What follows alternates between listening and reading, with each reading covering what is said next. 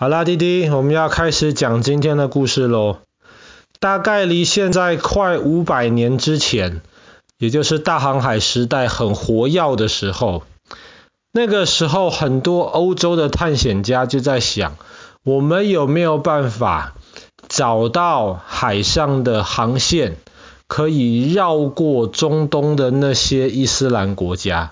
直接到亚洲去做生意。所以后来那个时候，大部分的探险家都是往南边走。所以我们去年也讲过这个故事，他们往南边走，沿着非洲的西边一直走走走，走到非洲的南边，后来到非洲的东边之后，他们就找到了去印度跟去亚洲的路。可是呢，那个时候有一些探险家，他们也在想说，我们有没有可能往北走？所以他们后来。就去找所谓的北方航线，他们就希望看到北边很冷很冷的地方，可是有没有可能在北极附近能够有一条航线，同样的可以带到亚洲？当然，在那个时候寻找北方航线是失败的，因为那时候北极那边很多冰呐，海上有很多浮冰，那么船基本上是没有办法很平安的开过去的。但是现在因为全球暖化的问题，北极基本上已经没有太多的浮冰了。北方航线今天是可以算是通了的，但是在快五百年前，北方航线是没有办法行走的。但是当时寻找北方航线的探险家，他们就沿着欧洲北边，沿着挪威的外海，就一直往北走，一直往北走，往北走。他们最后就到了挪威北边的一个岛，他们就发现，在那个岛有一个地方是他们认为这里就是欧洲最北的地方，他们就把这个地方取名叫做北角。那当然，如果我们今天看地图的话，北角其实不是欧洲最北的地方，北角旁边有另一个地方，严格来说可能更北边一点。那么你如果把欧洲的那个的那个呃标准放宽的话，比方说我们去年讲过的斯瓦尔巴群岛，那个的位置就更北。那么在那个今天的俄罗斯北边还有一个大岛，但有人说它是它是欧洲，有人也说它是亚洲，它的位置也更北。所以北角其实不是欧洲最北的地方。但是北角倒是欧洲汽车能够开到最北的地方，它是欧洲公路一条主要公路的起点，它也是欧洲三条主要的脚踏车道的起点。那它是已经非常非常北了。那北角最有名的有两个东西，第一个就是你如果是每年六月底。七月初去北角的话，你可以在半夜看到太阳。那我们现在很难想象啊，我们现在也很习惯了，早上起床了，天亮了，那么下午我们要去睡觉了，那么太阳就下山了，天就暗了。晚上我们睡觉的时候，外面就是不会有太阳，就是黑黑的。早上我们起床活动的时候，外面就是有太阳。但是因为北角这个地方太北边了，它基本上已经在北极圈的范围里面，所以每年到六月底七月初的时候，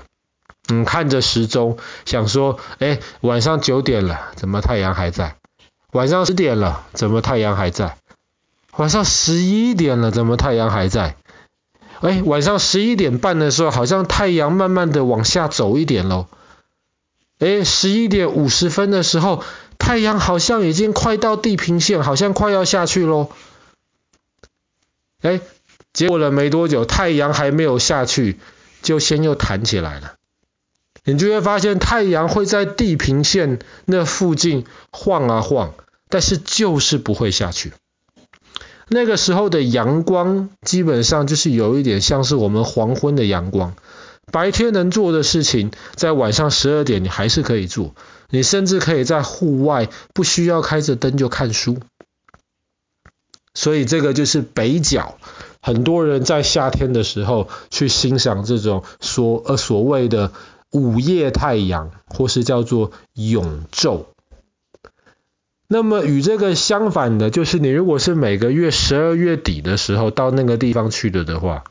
你就会发现，哎，早上六点七点了，太阳应该要起床了，结果还没起床。中午快到十二点多的时候，你就会发现好像有一种快要日出的感觉，可是太阳还没有出来，又下去了。那个时候就叫做永夜。基本上是一整天你都不会看到太阳从地平线上面起床。那么生活在北角其实是一件非常痛苦的事情，因为我们人生活的习惯就是睡觉的时候最好是黑着的，如果周围太亮的话，我们其实睡觉睡不好。所以调时差的时候，有时候是很痛苦的事情，因为你明明搭飞机搭很久，你身体很累了，可是外面又很亮很亮，你可能飞机飞到的地方还是白天，可是你原来出发的的地方已经是晚上，你很累，可是想睡又睡不太着，或是又睡不好，所以北角很多人就是去看这种永昼的奇观。北角还有一个很有名的一个奇景，刚刚说了，在夏天或冬天，夏天看永昼，冬天看永夜。春天跟秋天呢，最好的就是去看极光。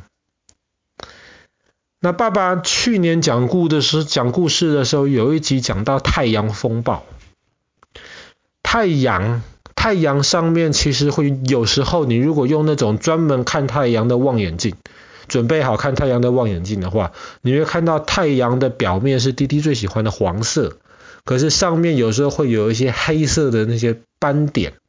那些叫做太阳黑子。那爸爸去年讲故事的时候讲过。那有时候太阳黑子动作太激烈的时候，它就会从太阳表面射出一道能量来，这个能量可能往地球的方向射过来。那么这个东西叫做太阳风，太大了就叫做太阳风暴。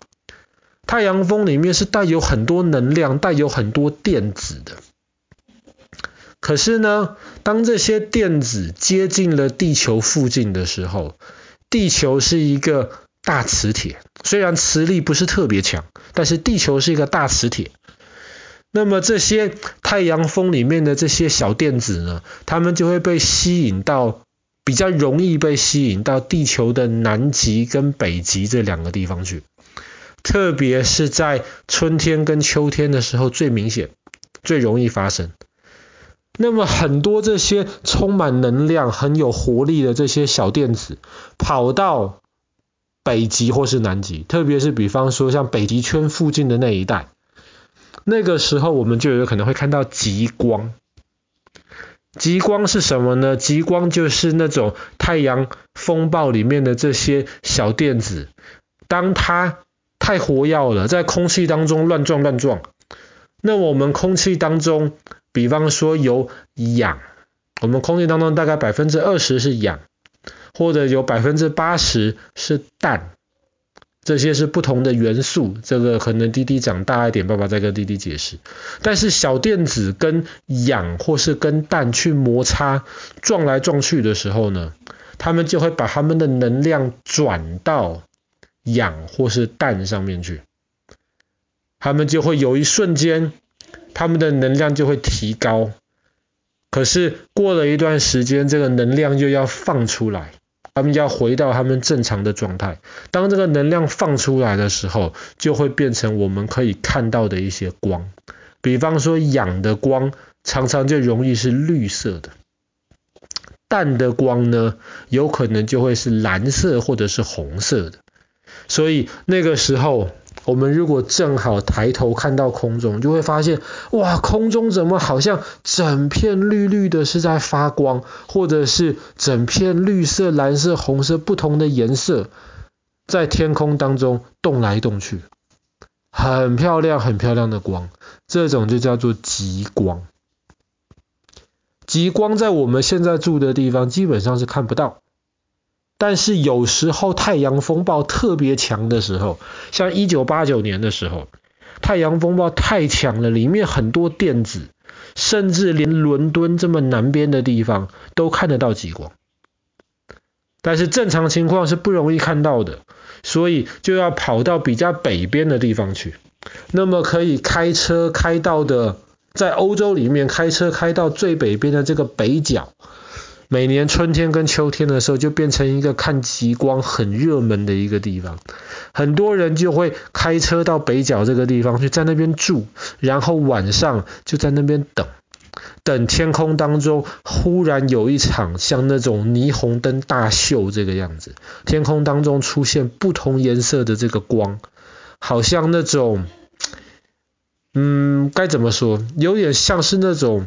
浴帘吧，像滴滴在洗澡的时候，那个浴帘你动来动去，那么你就把它想象浴帘你动的时候，就会动出那些光来，在很高很高的天空当中，但是看得非常清楚。有时候这些极光一次可以出现好几个小时，那么就可以让大家看得很过瘾。好啦，那我们今天的故事就讲到这边。挪威的这个北角可以看到的永昼。永夜，还有极光。